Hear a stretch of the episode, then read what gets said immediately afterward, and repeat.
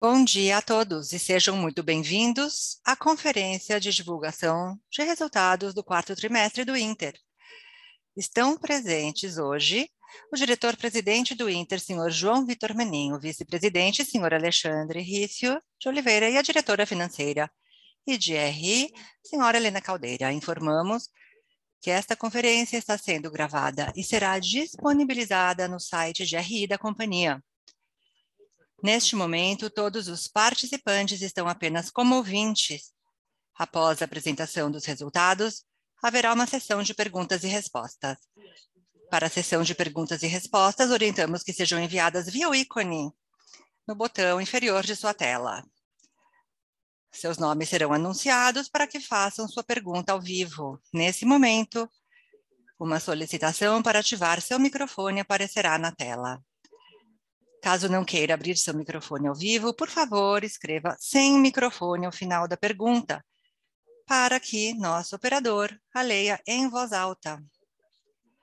Todas as perguntas serão respondidas no idioma em que forem recebidas. Observe que há um botão de tradução Translation ao lado direito da tela, onde poderão escolher o idioma que desejam ouvir. Gostaria agora de passar a palavra ao senhor João Vitor Menin, diretor-presidente. O senhor tem a palavra. Pode prosseguir. Bom dia a todos. Obrigado por nos acompanharem hoje. Iniciaremos agora nossa apresentação de resultados do quarto trimestre de 2021 do Inter. É a primeira vez que estamos fazendo esta apresentação em inglês. E a razão para tal É hoje temos mais de 50% de nossos acionistas sendo acionistas internacionais e assim gostaríamos de fazer a apresentação em inglês, mas contamos com a interpretação simultânea para português para também os participantes do idioma português. Agradecemos a participação de todos. Alexandre, eu gostaríamos de falar dos destaques de 2021 e dos resultados também anuais, além do quarto trimestre de 2021. Eu falarei basicamente sobre alguns aspectos estratégicos uh, que alcançamos em 2021 e o Alexandre, posteriormente, falar dos aspectos financeiros, Helena falará de RI. Ao final, eu tenho três pontos que gostaria de cobrir nesta reunião. Primeiro, gostaria de falar sobre nossas pessoas. Devo dizer que temos sim o call de resultados e temos também as, a apresentação de resultados disponíveis para todos. Portanto, gostaria de aproveitar esta oportunidade para falar de ativos intangíveis. E as, intangíveis e as pessoas são o nosso principal ativo no Inter. Em 2021, nós conseguimos fechar uma lacuna em posições estratégicas aqui no Inter. Temos, então, a questão de análise de crédito, de risco, de, uh, contas e dados. E temos, portanto, estas cinco posições importantes e conseguimos atrair pessoas muito talentosas para nos ajudar nessas áreas e já começamos a ver os resultados. Como eu disse, estamos falando realmente destes ativos que são tão importantes para nós. E assim, em 2022, estaremos bem preparados para crescer mais e ter um crescimento sustentável, do qual sempre hemos falado. Temos um bom balanço, um bom equilíbrio em todas as verticais aqui, e assim poderemos crescer, apesar dos desafios macro, em 2022 temos também um ponto importante com relação às nossas receitas. Tivemos um crescimento de três vezes nossa receita em comparação a, de 2020 para 2021. E o motivo para tal é que, durante algum tempo, nós trabalhamos, sim, em diversificação de receitas. Temos hoje 10 grupos importantes gerando receitas. Para nós, podemos dividi-los em crédito e serviços. Contamos com cinco carteiras de crédito, cinco também produtos de geração de tarifas importantes. Eu gostaria de usar uma expressão muito brasileira, somos como um carro flex. Podemos crescer rápido no crédito, ter crescimento rápido em serviço, em crédito também com colateral, com respaldo, e usar todos esses aspectos será muito importante para nós, principalmente neste ambiente macroeconômico tão desafiador. Estamos preparados para continuar aumentando, crescendo a nossa receita, deveremos ter um crescimento robusto da receita em 2022 também, de maneira segura, de maneira robusta.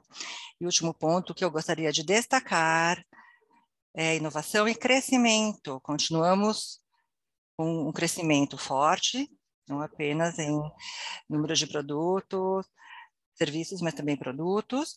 E além disso, como todos sabem, nós tínhamos cinco verticais importantes. E tenho orgulho em anunciar que a partir de hoje nós teremos já a implementação da nossa sexta avenida, avenida que é o negócio de remessas. Temos, portanto, uma vertical estratégica nova, muito importante, e assim devemos também focar o, o negócio de YouSend, em 2021, como fizemos.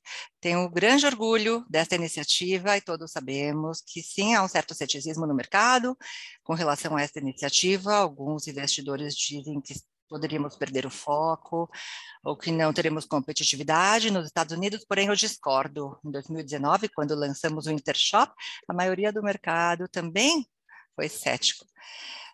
O mercado foi cético com relação à nossa capacidade de competir e prosperar. E hoje vemos que a maioria dos bancos digitais seguiram a mesma trilha, o mesmo caminho, ou seja, estamos muito animados com este anúncio. Tenho certeza que será uma vertical muito importante para o Inter de, de agora em diante. E também estamos animados com a diversificação que temos em serviços, produtos e os talentos que atraímos em 2021. Acredito que estes três pontos serão cruciais para continuarmos crescendo, inovando, crescendo receitas, diluindo nossos gastos, e estamos totalmente preparados e muito animados para 2022, apesar do uh, ambiente difícil que enfrentamos, apesar do panorama macroeconômico. Agora passarei a palavra ao Alexandre, que vai uh, apresentar mais números do trimestre do quarto trimestre de 2021. Obrigado, Alexandre. Você tem a palavra. Obrigado, João. Olá a todos. Bom dia. Obrigado por participarem de nosso call de resultados hoje. Como o João falou, a primeira vez que apresentamos em inglês. É um prazer estar aqui com todos. Bem, gostaria de apresentar os destaques do quarto trimestre do final do ano passado o primeiro trimestre não apresentou novidades com relação ao macro cenário e as incertezas. O ambiente no Brasil continua turbulento e estamos uh, também vivendo muitas altas da Selic, a taxa Selic, portanto, este é um cenário desafiador, digamos assim, mas apesar disso, mais uma vez, tivemos uma execução muito forte, com alto crescimento, uma grande resiliência e de forma escalável. Aumentamos o ARPU também para 2021 com boa margem, o que demonstra o poder de nossa execução e nossa capacidade de fazer cross-selling na base de clientes, os principais drivers da criação de valor de longo prazo em nosso, nossa companhia, como o crescimento da base de clientes, engajamento, crescimento de receitas, entre outros, continuam em bom caminho conforme continuamos melhorando a nossa plataforma e nossa super app. Vamos falar de números, vou apresentar alguns pontos de destaque de crescimento. Chegamos a 16,3 milhões de clientes no ano passado, 17% de crescimento a cada trimestre, 93% comparação anual, mais de 8 milhões de novos clientes na base em 2021. Nosso ARPU do qual eu falei anteriormente, atingiu 218 reais, ou 8,7% de crescimento na comparação anual, que nos dá muito orgulho, principalmente um ano onde tivemos ainda uma certa turbulência. Então, tivemos este crescimento forte na base de clientes e ainda conseguimos crescer 8,7% de ARPU. A aquisição de clientes se manteve também estável, com uma redução de 6% em custos no último trimestre, com uma estabilidade na comparação, leve aumento no último trimestre em comparação ao terceiro trimestre. Ainda que essa métrica tenha um impacto também da é, pressão da inflação, acreditamos que este aumento será temporário. Nosso CTS ainda tem, sim, margem para é, cair, temos muitas oportunidades que estamos analisando, já estamos nos preparando para execução no ano de 2022. O nosso índice de cross-selling manteve uma tendência positiva, chegou a 3,44, com boa evolução ao considerarmos os cortes individuais. Então, também estamos satisfeitos aqui. Cross-selling está acontecendo conforme esperado. E, finalmente, nosso NPS, o Net Promoter Score, também se manteve no nível de excelência, 84, e estamos muito contentes com isso. Agora, falando das nossas avenidas de negócios oportunidades, em day-to-day -day banking, atingimos 9,9 bilhões de reais em depósitos à vista, um bom crescimento, 8,3%, a cada trimestre 50% na comparação anual, aproximadamente. Ah, então, as transações com cartões chegou a 14,2 bilhões no primeiro trimestre, o GNB no primeiro trimestre, 22% de crescimento a cada trimestre, chegamos a quase 43 bilhões, no resultado anual, 93% de crescimento na comparação anual, e assim conseguimos também crescer a nossa receita com cartões em 453 milhões, 113% de crescimento anual. Também vemos que essa evolução está se materializando, materializa tudo que nós é, planejamos para a área de cartões, o negócio de cartões. Então, falamos de toda a evolução que é, conseguimos promover na plataforma, e quando conseguimos atrelar isso aos números, isso é algo muito bom. Agora, falando de Intershop, nosso marketplace, temos, tivemos realmente um 2021 excelente, com 3,5 bilhões de transações em GMV, um crescimento de é, 300%, e temos muito orgulho de toda a equipe com este crescimento, que é quase um sonho, não é? Pelo seu tamanho. Passamos de 1 bilhão a 3,5 bilhões, estamos muito satisfeitos, muito contentes com este resultado, continuamos muito motivados para continuar executando. E nossas receitas em Intershop chegaram a 246 milhões, no ano, 281% acima de 2020, chegamos também o take rate de 7,75 no terceiro trimestre, 1,5 percentage points, pontos percentuais do take rate do ano anterior. Também muito bom resultado, net take rate, take rate líquido de 1,2%.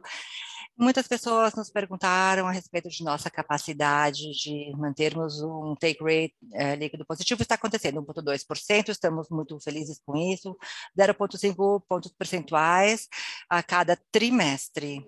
Portanto, investimentos também temos aqui destaques importantes, aumentamos a receita, a base de receita em 101%, chegando a 100 milhões, um destaque muito importante para 2021, chegamos a 2 milhões de clientes, alcançamos 2 milhões de clientes, investidores em nossa plataforma, encerramos 2021 com 57 bilhões em ativos sob custódia, um crescimento de quase, 9, quase 30%, né, na comparação anual, apesar do que vimos nos outros mercados que poderiam ah, nos trazer uma certa pressão. Nós tornamos a plataforma de investimentos mais completa do país, sendo a única com home broker internacional hospedado no nosso app e produtos estruturados no aplicativo, robôs de trading e inúmeras outras funcionalidades que tornam o nosso super app o melhor para investimentos.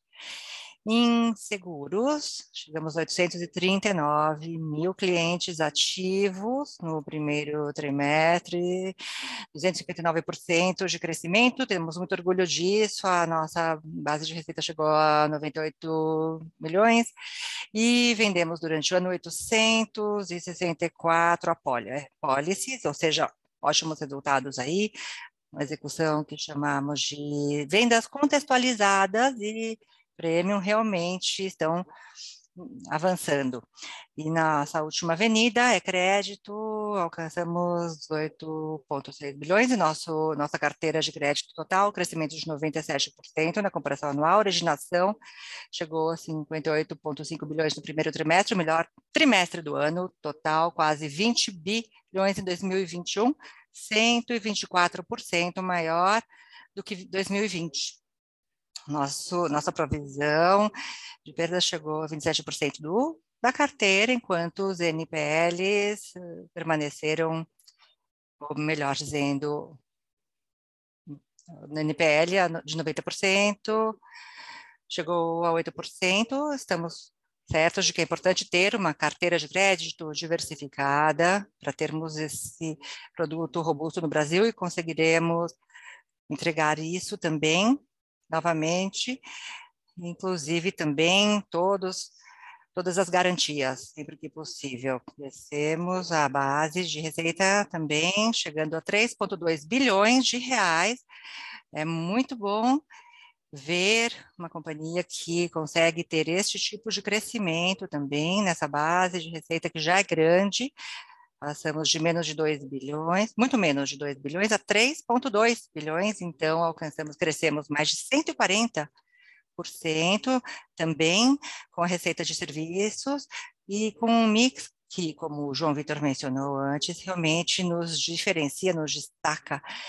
E são sete grupos de receitas em é, receitas de serviços, a mais relevante, com apenas 35% desse total, é algo que nos dá muito orgulho e devemos continuar avançando nesta área. E os últimos comentários seriam que melhoramos também a, a nossa nosso índice de custo uh, para a receita e assim, em termos de operações, vemos que estamos começando a, a conseguir alavancagem operacional, 82,8 foi o número alcançado finalmente, terminamos o ano com o lucro líquido de 38,4 milhões aqui ajustados com o índice de Basileia 44,3%, e assim vemos que temos muito espaço ainda para crescer e continuar executando nossa estratégia. Para concluir, gostaria de agradecer nossos stakeholders, nossos clientes, acionistas e, acima de tudo, a nossa equipe.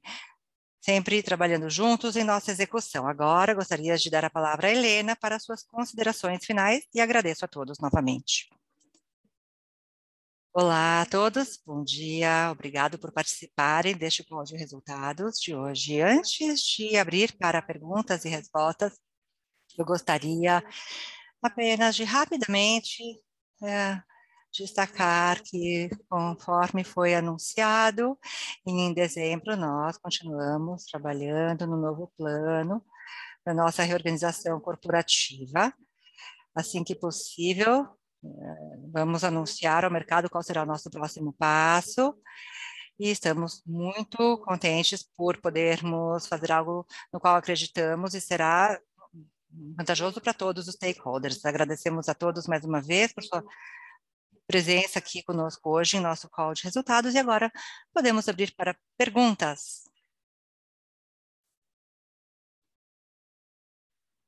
Muito bem, agora então Vamos iniciar a sessão de perguntas e respostas. Mais uma vez, durante a Q&A, pediremos que escrevam suas perguntas na caixa de Q&A, na parte inferior da tela. Poderão também fazer sua pergunta ao vivo. Poderão abrir o microfone para tal. Se preferirem não abrir o microfone, para fazer a pergunta ao vivo, por favor, escrevam sem microfone no final da pergunta e nosso operador poderá ler a pergunta. A primeira pergunta é de Otávio Andanelli, do Bradesco BBI. Otávio, estamos abrindo aqui o áudio para que você possa fazer sua pergunta. Por favor, pode prosseguir. Olá a todos, João Alexandre Helena, obrigado pela oportunidade. Eu gostaria de saber um pouco mais a respeito das pernas relacionadas ao crédito, ao assignment, assignação de crédito, que foi mencionada no press release. Parece que gerou uma perda de aproximadamente 70, 70 milhões de reais no trimestre. Eu gostaria de entender um pouco melhor é, este aspecto, se houve algo relacionado a cartões de créditos, hipotecas, para termos essa visão com relação a este aspecto é, no futuro. Obrigado.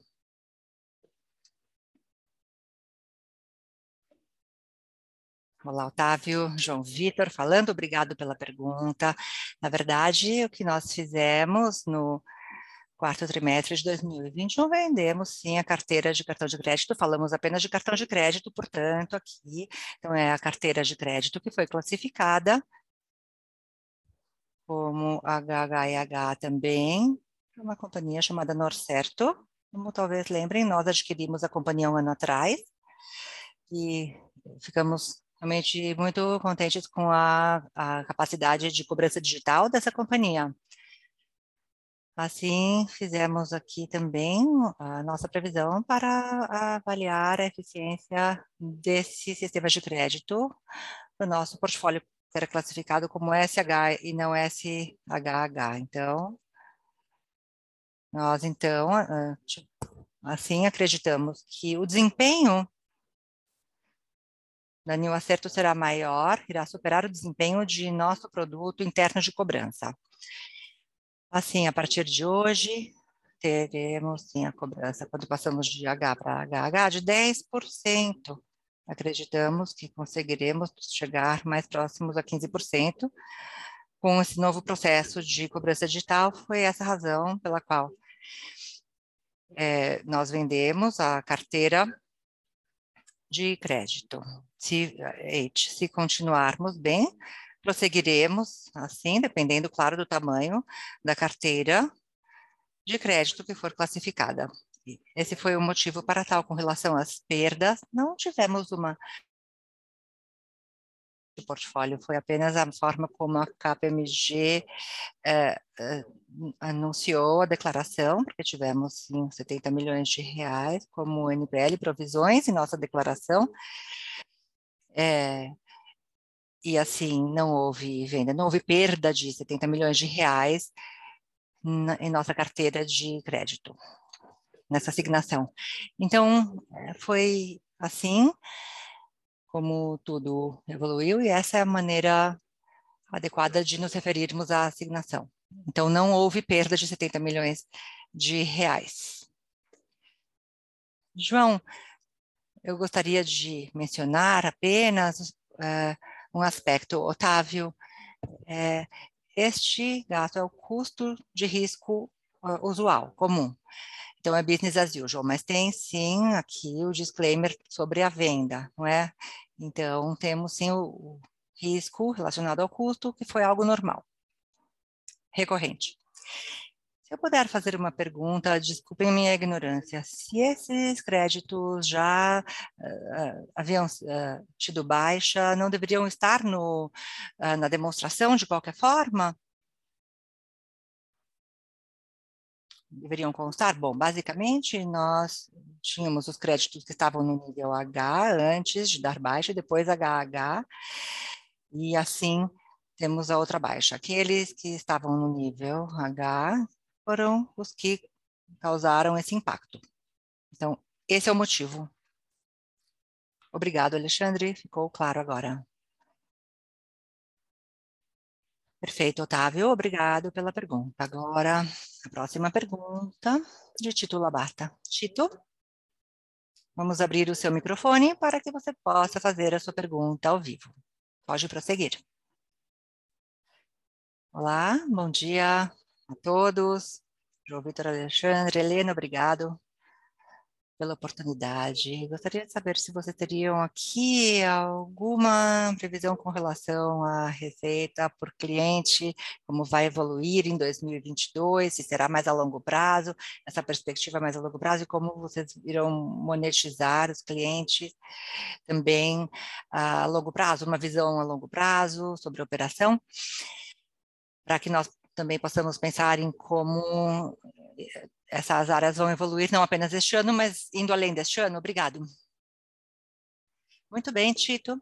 João Vitor aqui, obrigado pela pergunta. Sim, temos essa, essa previsão positiva de monetização. Lembrando o que eu mencionei antes, Estamos confiantes com relação à monetização, porque temos 10 grupos, 10 verticais importantes para monetizar os clientes, seja em crédito ou também em receita de serviços, e assim temos cinco para serviços financeiros e cinco para créditos. Assim, como eu venho mencionando há algum tempo, é, essa é uma receita muito importante para a empresa, porque talvez enfrentemos um ambiente desfavorável, um cenário macroeconômico favorável, alguma nova regulamentação do Banco Central, talvez que talvez aumente, digamos,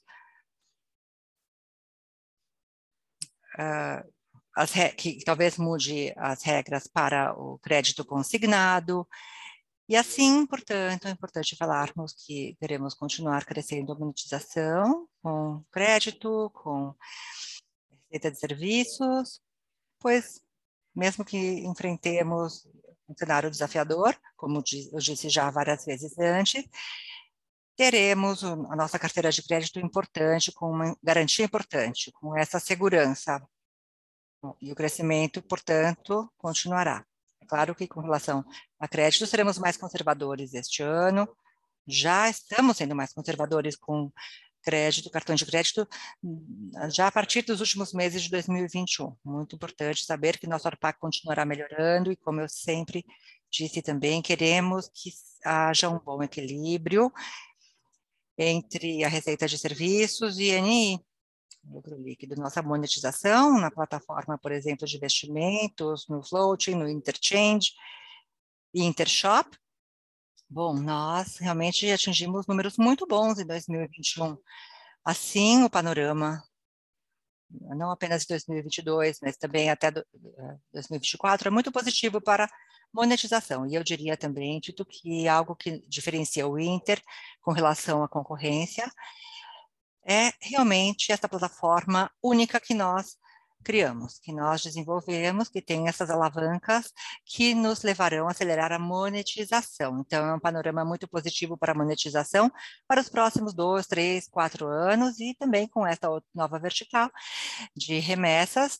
Uh, o negócio de remessas será realmente um, um mercado endereçável muito importante, muito grande, estamos confiantes de que continuaremos diluindo nossos custos e melhorando, sim, o ARPAC mantendo sim os nossos resultados e melhorando uh, as receitas para a empresa. Essa é a minha visão para os próximos dois anos, digamos.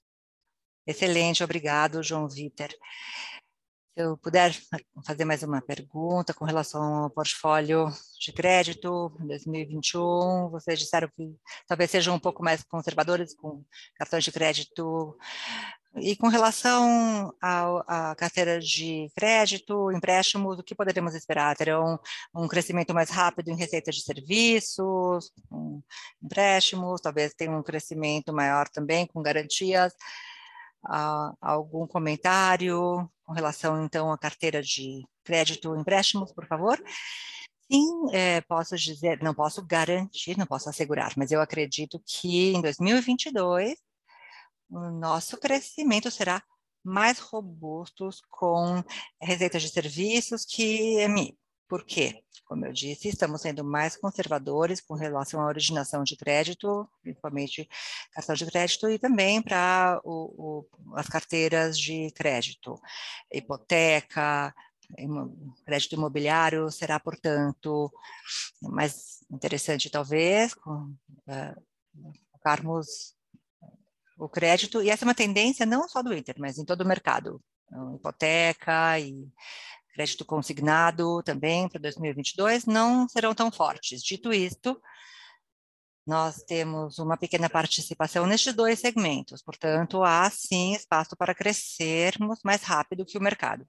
Ao combinarmos, então, as nossas vendas mais conservadoras em cartão de crédito e esse panorama mais negativo para a originação de crédito, hipoteca e crédito consignado, nosso crescimento do, da nossa carteira de crédito em 2022 certamente, seguramente será menor do que a que vimos em 2022.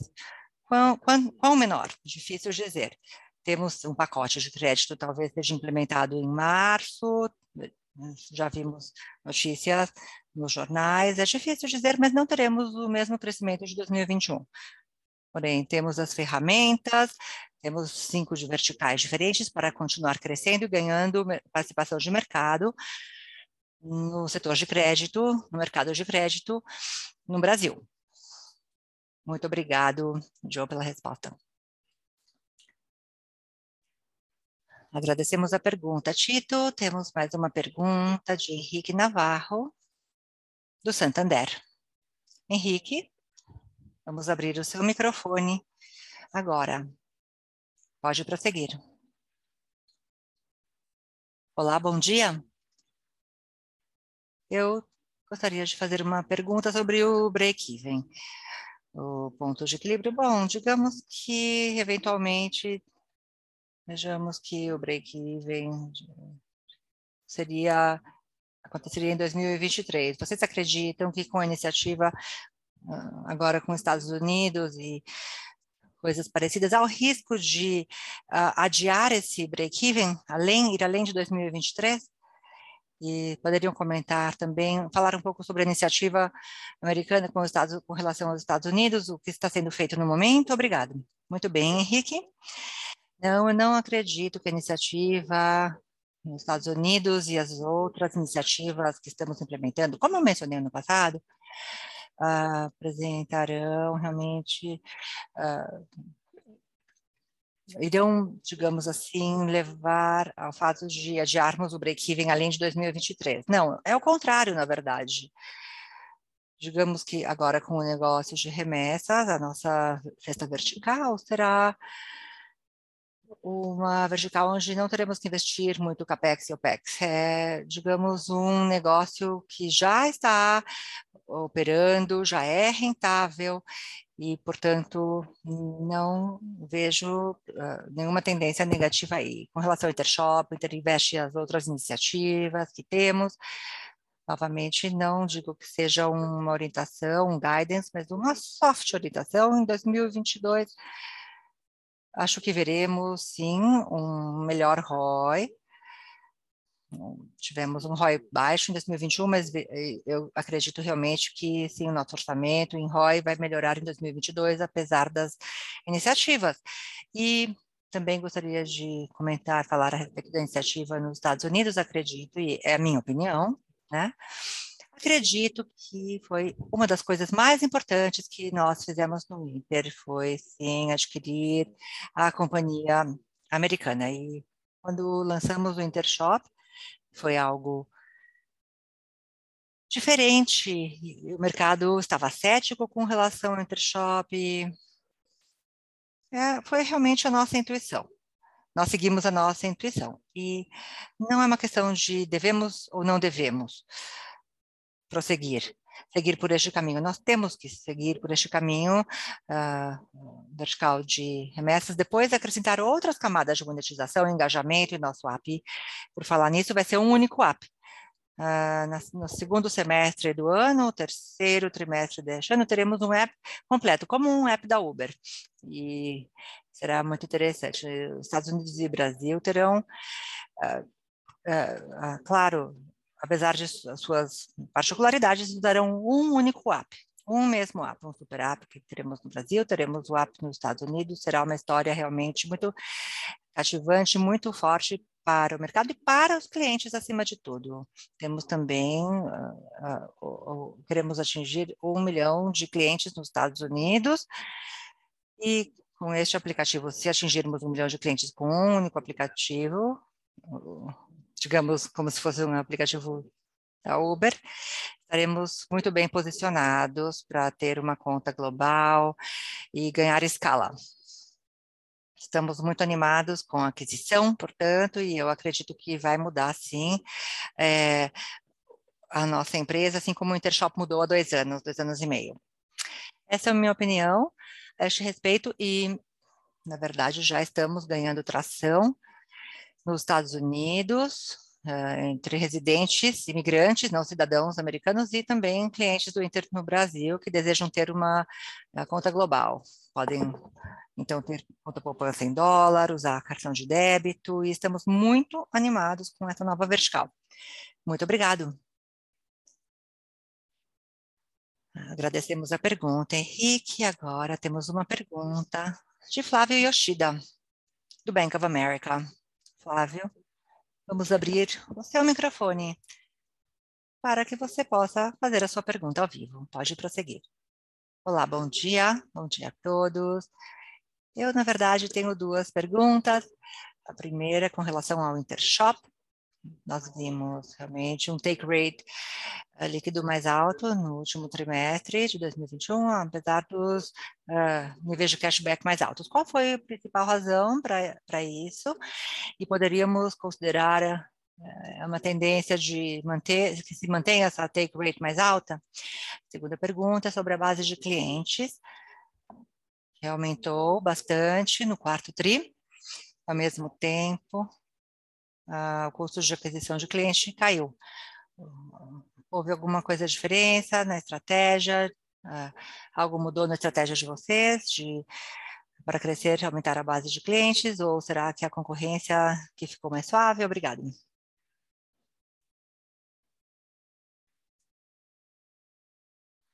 Obrigado pela pergunta.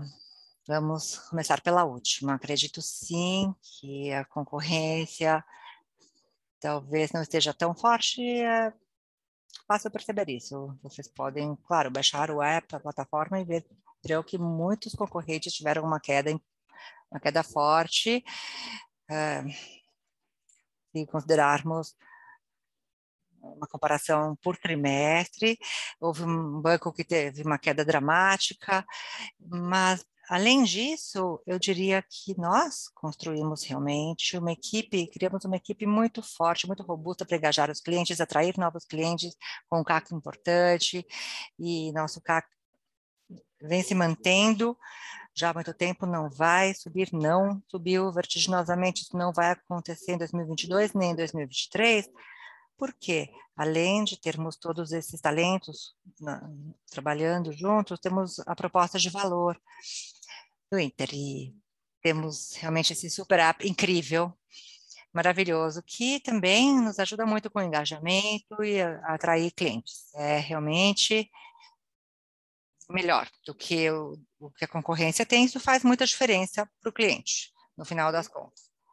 Com relação à Intershop, também estou muito empolgado com o Intershop. Quando nós lançamos o Intershop há dois anos, nossa visão era a seguinte: queríamos ser um gateway, um portal entre os compradores, o crédito, a capacidade de pagamento no Inter, e os vendedores, os lojistas. Sabemos que esta conexão entre os lojistas e os compradores sempre foi algo promovido pelos bancos, porque no fim das contas precisamos sim ter a capacidade de compra para que os usuários os, possam fazer suas compras.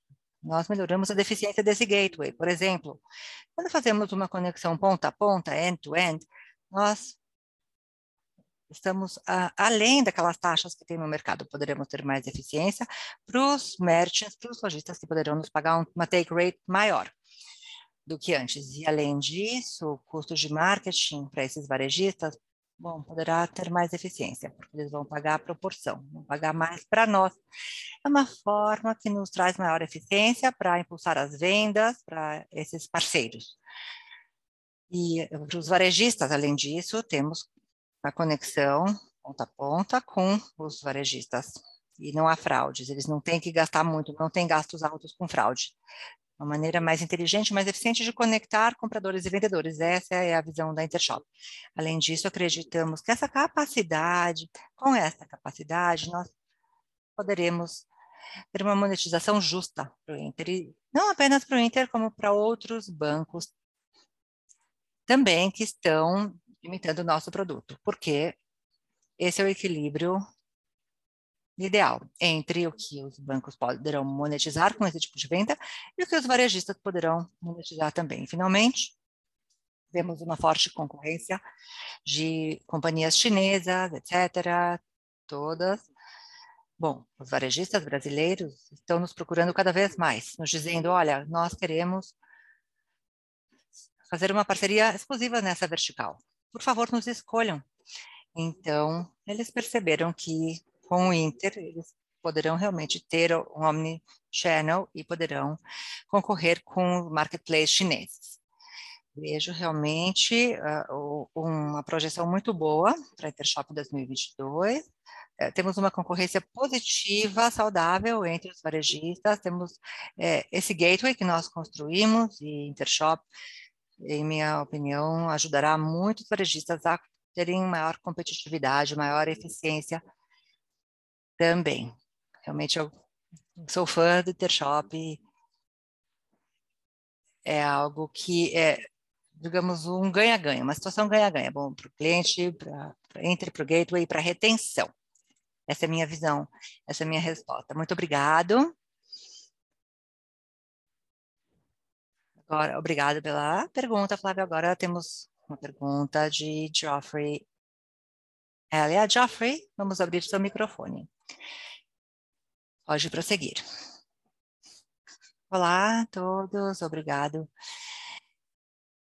pela oportunidade. Gostaria de voltar ao ponto de assignação de crédito, uh, algo que talvez esteja ainda um pouco confuso para muitos de nós.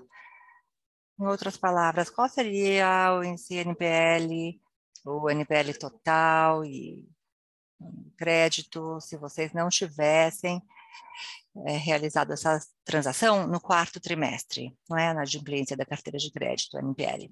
Olá, Jeff. Bom, então nós temos, na verdade, o NPL para cartões de crédito, provavelmente estiveram em 6,5% ou 6,6% se nós não tivéssemos tido essa venda de crédito. Seria o que constaria, por exemplo, nosso balanço ainda hoje, em vez de termos os resultados atuais. Alexandre, gostaria de acrescentar algo? Ah, desculpe, Alexandre ou João Vitor aqui. Eu gostaria, sim, de dizer o seguinte. Uh, com relação à pergunta do Geoffrey, o NPL para cartões de crédito teria um pequeno aumento, mas na média o NPL para portfólio de crédito não teria uma mudança material, não mudaria substancialmente. Temos aqui, claro, temos cartão de crédito, o agronegócio, assim, para enfatizar que as mudanças no NPL para o portfólio, para a carteira de crédito, não é material, não é relevante. Certo, e voltando às tendências de crédito, que vocês vêm realmente analisando, tivemos um período muito difícil da economia brasileira, não é, com desaquecimento da economia. Vocês tiveram uma abordagem mais conservadora, poderiam falar, sim, das suas considerações sobre esse, essa carteira Ótima pergunta, Geoffrey, como mencionei. Nós melhoramos muito a qualidade das pessoas em 2021 em termos de gerenciamento de risco e gerenciamento de crédito. Tiago Garrete, Danilo Coelho, então, entraram para a companhia no ano passado e hoje contamos com mais ferramentas e mais KPIs, indicadores, métricas, digamos, que nós seguimos diariamente, acompanhamos diariamente em termos de desempenho de crédito, principalmente as que não estão seguradas, na, na hipoteca, crédito consignado, mas em do, do, dois casos, por exemplo, adotamos essas métricas e assim podemos claro, compensar esse risco e com relação ao à carteira de crédito, temos essa visão sobre as tendências, já tive, tínhamos essa visão, percebemos nos últimos meses de 2021 que essa métrica é, de, haviam deteriorado, não muito, mas sim uma pequeno, haviam tido um pequeno declínio, e assim reduzimos ativamente a originação de cartões de crédito para um dos ratings que nós usamos. Temos sido mais ativos, digamos assim, e usado mais ferramentas de gestão para ficarmos à frente da tendência de mercado. E eu vejo na verdade, uma tendência não tão positiva para a NPL, no mercado no geral. Mas, como eu disse, temos sim o nosso nossa pequena carteira de crédito, poderemos ser assertivos e não, não teremos uma formação muito grande de NPL nesse segmento. Então, acreditamos que, apesar dos desafios, do uh, panorama econômico, nós continuaremos mantendo o NPL em 5%, 7% é, nos próximos meses, no próximo ano, e temos, contamos com boas ferramentas para isso. Claro, não podemos controlar o macro cenário, mas temos as ferramentas, sim, para é, mantermos essa boa gestão e formação da nossa carteira de crédito. Muito obrigado. Obrigado, Jeffrey. Agora temos uma pergunta de Jorg Friedman, do Citibank. Jorg, vamos abrir o seu microfone. Pode prosseguir.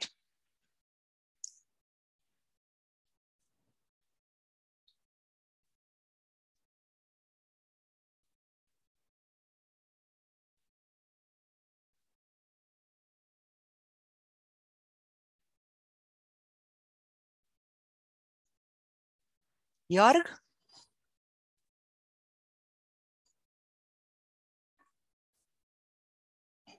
Vamos ler a pergunta do Jorg. Parece que o áudio. Agora sim. Vocês todos me ouvem? Os senhores me ouvem? Sim. Agora ouvimos. Desculpem.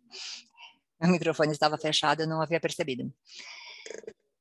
Eu gostaria sim de falar ainda sobre o crédito, assignação de crédito, crédito consignado. Bom, follow-up, a pergunta sobre créditos ativos em H. Entendi a explicação. Não houve uma perda real, porém eu não entendi por que isso foi computado contra o o, o PNL, a demonstração. Se tínhamos esse resultado em comparação ao trimestre anterior, já poderia haver feita, sido feita a provisão. Então, deveria ter sido, sido feita a asignação em, com relação à provisão.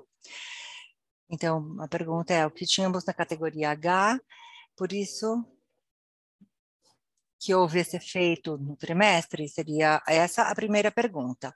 E a segunda pergunta Bom, seria para vocês nos darem mais informações sobre o corte, as mudanças que aconteceram no trimestre e as razões para essas mudanças, o que realmente mudou nessas classificações. Obrigado. Olá, Jorg. Agradecemos a sua pergunta. Com relação à primeira pergunta, a asignação de crédito não é uma questão de conformidade com as normas apenas. Digamos que 90% ou mais dos gastos já haviam sido assignados como provisões, mas quando é feita a venda final do crédito em H, é preciso fazer a reverter.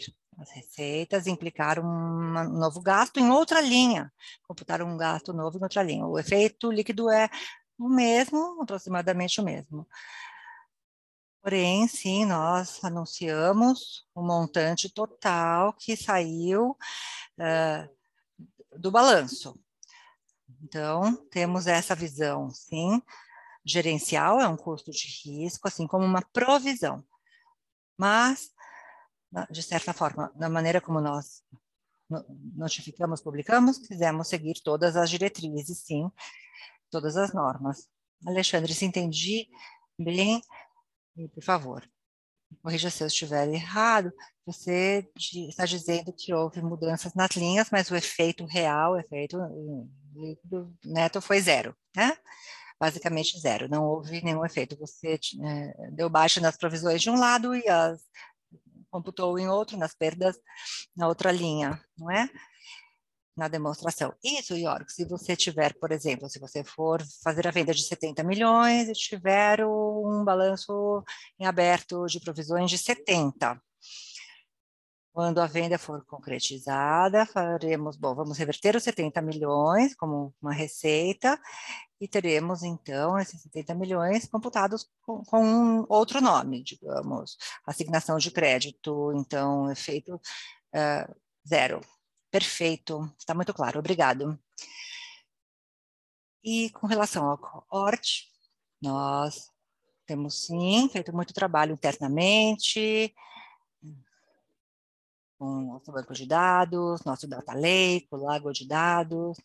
Na safra tivemos melhorias e quando iríamos publicar os números com esse data, data lake, mas achamos que deveríamos ajustar todas as tendências primeiro para que todos estivessem realmente na mesma página com relação às mudanças.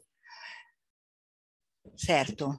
Aqui é o João Vitor Iorga, é muito importante este ponto, porque nós temos realmente dedicado muitos esforços, investimentos, uh, dedicado esforços do nosso pessoal a este assunto, com este data lake, quando começamos a extrair dados do sistema,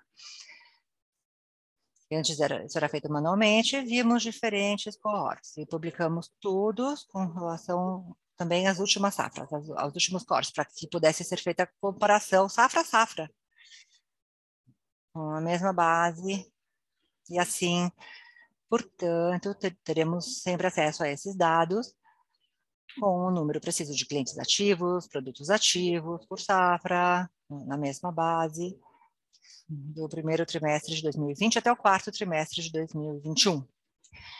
Então, essa será a nova métrica, a nova tendência adotada daqui para frente é para o corte, a safra de engajamento cross-selling, venda cruzada, certo? E com relação à aquisição, isso teve algo a ver com a reclassificação ou não? Não, é verdade, não.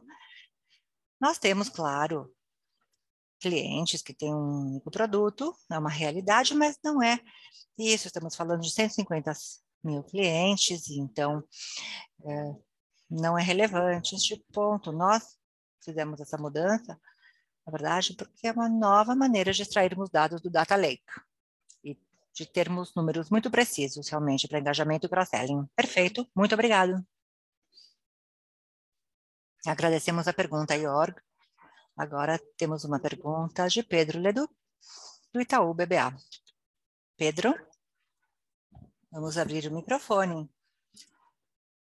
Pode fazer a pergunta. Olá, bom dia a todos, obrigado. Obrigado pela apresentação e por poder fazer a pergunta.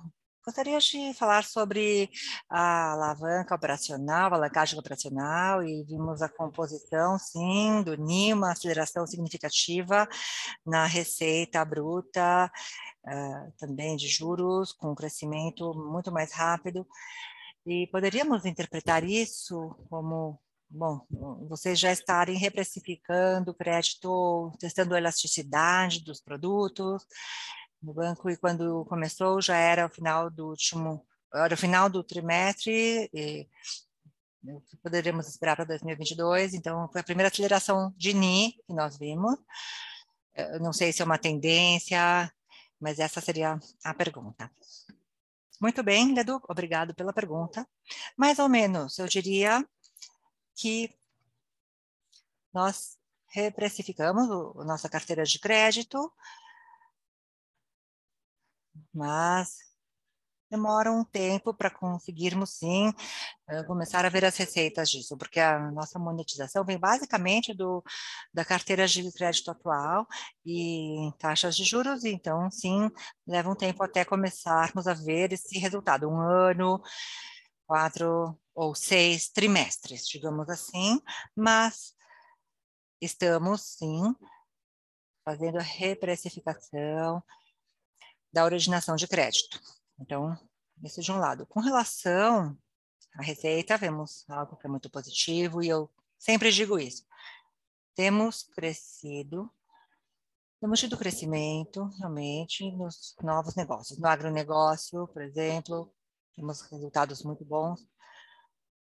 Também melhoramos, não só a Uni, mas Temos também a receita de serviços, cartões de crédito, shop to shop, investimentos. Então, a beleza disso é que é possível, sim, que tenhamos uma queda no NI, no NI, o ambiente de crédito não está tão robusto como em 2021, mas temos sim a alavanca para continuar crescendo, aumentando a nossa receita. E este é o principal aspecto que eu gostaria de destacar neste call de resultados. Nós estamos preparados, nos preparamos para termos diferentes alavancas, para avançarmos mais ou menos de acordo com o cenário econômico, com o cenário regulatório, o marco regulatório, com o que formos fazer. Nossa receita cresceu de 1,2 para 2,3, 3,2 bilhões, ou seja, um crescimento muito importante também, receita, graças a todas as alavancas que já temos, estão preparadas e que podemos acionar quando necessário. Talvez este seja o aspecto mais importante é, do Inter nos últimos dois ou três anos. E, além disso, temos a qualidade também da nossa base de depósitos. Quando temos depósitos reais, não precisamos pagar 200% de CDI atrair depósitos. Temos, sim, os depósitos à vista, sem custo, a prazo, podemos monetizar e unir, no final das contas, bom, teremos também a taxa Selic. Muito bem, estamos muito bem equilibrados e preparados para continuar crescendo de forma sustentável, diversificada em 2022 e além de 2022. Então, esses seriam aí os parâmetros para 2022 e, e adiante. Muito obrigada pela resposta. E falando também sobre a alavanca operacional, essa parte da pergunta, as alavancas que vocês já usaram para receitas, reinvestiram também em pessoal, aquisição de clientes, né, a parte administrativa, o que esperam para 2022, uh, como que vai avançar uh, esta parte. Vamos ter resultados positivos aqui? Sim, Ledo, temos também já um panorama positivo aqui. Nossos gastos, até hoje, a maioria aqui é com pessoal desde 2000, passamos de 2 mil funcionários no início de 2021 a 4 mil no final do ano. 2.500. E realmente foi um aumento muito grande no número de funcionários, de colaboradores. Não teremos o mesmo ritmo de crescimento em 2022, mas nós precisávamos sim aumentar a nossa equipe. Foi muito importante podermos contar com essa, essa plataforma confiável de última geração para os nossos clientes. Não me arrependo disso, pelo contrário, atraímos muitos talentos que nos trouxeram essa robustez. Isso não vai se repetir em 2022 nem 2023. E tivemos, sim, nossos maiores gastos com pessoal, teremos também outras métricas, uma média operacional, um crescimento tímido, mas a nossa receita não terá um crescimento tímido, terá um crescimento muito bom. E é, essa é uma alavanca muito boa que temos também, pensando, claro, além dos gastos altos que tivemos com pessoal. E sim, você tem razão.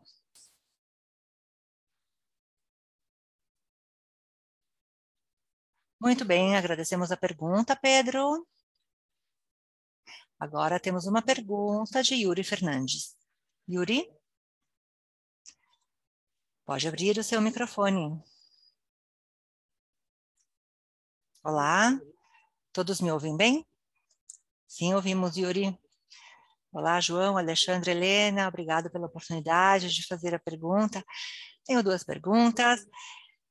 Uma com relação aos, aos, clientes ativos, vimos um pequeno declínio neste trimestre no, número, não de clientes ativos, mas no número de penetração. Este índice era de 57%, 58%, e agora caiu para 54% neste trimestre. Então, o que levou esse declínio, essa diminuição? É temporário, é, é a concorrência, ou os clientes talvez tenham mais contas hoje? Mais difícil para vocês manterem os clientes ativos com o mesmo nível de engajamento de antes, só para é, ter essa visão. João, e a segunda pergunta, é, é sobre crescimento. Eu sei que vocês, claro, não costumam uh, falar especificamente disso, mas poderiam nos dar assim, uma ideia de qual será o nível de crescimento em 2022. É importante, como pensar sobre depósito. Vocês têm uma base de depósitos muito grande de poupança, todos os investidores sabem disso, da, a base de clientes investidores do Inter é muito importante, muito robusta. Essa base crescia 8% a cada trimestre, e eh, na visão de vocês, os clientes eh, investidores eh, bom, poderão limitar o crescimento para 2022. Ainda estamos falando de 35%, 40% de crescimento total, com a base de clientes investidores, mas poderia falar um pouco da, também com relação a empréstimos, captação, qual é a sua percepção para 2022? Muito obrigado. Muito bem. Com relação ao engajamento, nós não temos nenhum problema com relação ao engajamento. Na verdade, ao contrário. Talvez tenhamos um aumento, um pequeno aumento, mas que não é relevante, mais 1%, menos 1%, aumenta, cai, mas o nível de engajamento também é muito bom, se manteve muito bom. E o que é bom, Yuri, respondendo também a pergunta de Du, temos muito upsell, cross-sell nos clientes atuais. Quantos produtos ainda, quantas receitas teremos ainda deste, destes clientes, esses bons clientes? Todos os clientes são bons, mas se temos um cliente que tem ah, apenas um produto, um único produto, digamos, muito bem, para este cliente, eh, ele talvez não vá usar uma plataforma, mas bem, a tendência é boa, a receita também, o ARPAC para esses clientes se mantém muito positivas, muito boas. E isso é o que eu tenho a dizer sobre engajamento e monetização. Estamos muito confiantes nesses aspectos com relação a, ao índice de empréstimos, de crédito e, e de clientes investidores. Veremos também, digamos, a cada trimestre. Primeiro trimestre, acredito que essa pergunta foi feita para 2021 também em 2021, no primeiro trimestre, não costuma ser tão bom para os depósitos é, à vista e é, o cenário macroeconômico também. A boa notícia, no entanto, é que estamos tendo mais engajamento, mais depósitos, dos nossos principais correntistas pessoa física, pessoa jurídica, e estamos confiantes para este ano. Temos também a tendência de, bom, uh, com relação aos empréstimos, alguns clientes mais dispostos a investir mais, talvez tenhamos um equilíbrio aí, vamos ver, de acordo com a taxa Selic, isso poderá variar. E, Yuri, nós temos algo muito bom, que é um hedge natural. Se tivermos a Selic, a taxa Selic mais alta e a nossa base de clientes investidores que não, não crescer tão rápido como antes, nosso, nossa carteira de crédito também vai acompanhar, não vai ter o, um crescimento tão rápido como antes, como eu mencionei também na pergunta anterior. Então, já estamos é, tudo isso. Temos engajamento, poderemos ter originação, sim, de uh, depósitos à vista, talvez não tenhamos exatamente aquilo que tínhamos planejado né, em depósitos, mas seguiremos crescendo, estamos com uma boa posição de rede, não é fácil chegar a, a ter tudo isso. Então, somos a termos os clientes investidores e os correntistas realmente conosco com muitos dos nossos produtos, serviços, produtos de última geração, como nós temos e oferecemos, somos realmente os melhores no Brasil. Perfeito, João, muito obrigado. Minha opinião pessoal é que não há problema algum em acelerar o crescimento no ano mais desafiador, principalmente se focar em monetização e alavancagem operacional, claro, continuarem aumentando, eu sei que não aumentam os preços para todos os empréstimos, mas com base nos dados que vimos, foi sim um, algo que encontramos na maioria das linhas. Se tiverem a entrega e monetização, e aí terão que crescer 100%, não menos que isso, isso está ótimo. Muito obrigado pela explicação. Obrigado, Yuri. Agradecemos a pergunta. Yuri? Agora temos a última pergunta do Tiago Batista, da UBS. Tiago, pode abrir, estamos abrindo o microfone, pode fazer a pergunta. Olá, agradeço a oportunidade, tenho duas perguntas. O João falou sobre o YouSend, a YouSend. Tenho duas perguntas aqui. Que tipo de produtos vocês consideram incluir na plataforma? Algo que tem todas as verticais do Inter ou vai focar mais em cartão de crédito, comércio eletrônico e um milhão de clientes. Você mencionou, será algo mais no Brasil? Residentes brasileiros que querem ter dinheiro no exterior e usarão o cartão? Ou mais brasileiros vivendo nos Estados Unidos? Esse um milhão de clientes potenciais? Bom, estará onde? A taxa de inadimplência também, cartão de crédito, você falou um pouco sobre a preocupação com essa carteira e a expansão. Consideram alguma diferença importante em termos de uh, receita de PF? Essa inadimplência está relacionada a algum aspecto específico, a pessoa física ou não? Poderia falar um pouco mais a respeito disso? E quais são os segmentos, digamos, que poderiam preocupar mais, digamos assim? Muito bem, Thiago. Sim, está mais concentrado é, nos a, a resultados, digamos, piores.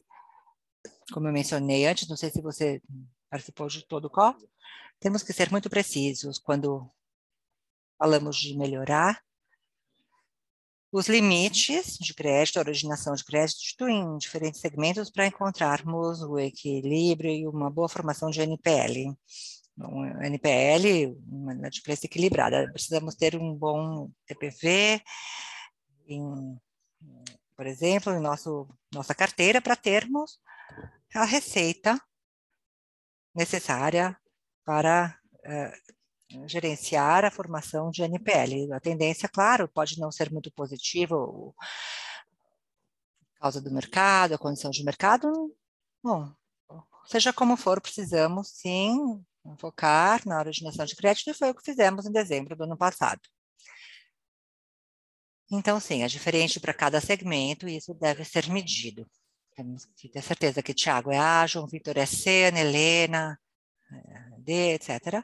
É importante termos um modelo robusto, claro, para termos todos esses parâmetros para cada cliente. Com relação ao YouSend, bom, nós percebemos que para sermos competitivos, precisamos ter um produto flex para termos essa competitividade. E precisamos, e nós temos dois públicos diferentes aqui quando falamos do IUCEN. Vamos falar de residentes ah, imigrantes residentes nos Estados Unidos, não são cidadãos americanos. Por exemplo, temos aí os produtos e a, a, a vertical de remessas, México, Estados Unidos, vamos assim atrair mais clientes, gerar mais receita para os brasileiros, 7 milhões ou mais de correntistas, esse nosso produto será uma conta global, então é conveniente para você, Thiago, ter essa conta, que tem uma conta no Inter, ter um único aplicativo que você poderá usar e ter sua conta poupança em dólar. É como um mini contrato de dólar. Você vai ter seus dólares numa conta global, poderá comprar mais dólar, de acordo com a taxa de câmbio, mesmo que não vá viajar para o exterior, poderá usar o seu cartão de débito com essa conta, Vamos entregar em 2022, vamos sim ter, atrair mais clientes com o Interchannel, clientes que vão abrir a, a conta global, e muitos também pelo primeiro canal, os imigrantes vivendo nos Estados Unidos. Em 2023, por exemplo, acredito que isso, essa tendência irá mudar. Teremos produtos melhores para uh, uso dos residentes nos Estados Unidos, como um, um app da Uber, que eu mencionei. A maioria dos produtos já estarão aí em nosso app. Teremos, poderemos atrair mais clientes, mais residentes nos Estados Unidos, menos talvez no Interclient, porque em 2022 teremos realmente conseguir ter o maior número possível de clientes, aumentar essa base, será um produto que vai sim atrair a atenção destes dois grupos de clientes. Essa é a nossa visão de engajamento desses clientes. Perfeito, obrigado. Agradecemos a pergunta, Tiago, e assim concluímos a nossa conferência de resultados. Agora, encerramos a sessão de perguntas e respostas. Gostaria de passar a palavra para o senhor João Vitor Menin para as considerações finais. Agradecemos a todos, a meus colegas, Helene Alexandre, obrigado por me ajudarem a responder as perguntas, as ótimas perguntas, por sinal. Agradeço a todos por participarem, aos investidores internacionais, também fizemos o possível com o nosso inglês hoje, e foi um prazer termos essa discussão de alta qualidade com todos. Estamos muito contentes com os resultados em 2021, apesar das eleições, do macro cenário econômico. Estamos muito animados, muito contentes, trabalhando para entregar mais um ano bom, que será 2022. Temos as nossas iniciativas do USEN, Global Account, contas globais, as verticais USEN, todas as ferramentas que, e as alavancas que permitirão, nos permitirão ser o melhor player digital na América Latina e, quem sabe, nas Américas em alguns anos, dois anos. Agradecemos mais uma vez e nos veremos em breve em nossa próxima conferência de resultados em maio aproximadamente, maio ou junho. Agradecemos mais uma vez. Até breve. A conferência de resultados Está encerrado o Departamento de Relações com Investidores estará à disposição para responder as demais dúvidas e questões. Muito obrigado aos participantes e tenham um bom dia.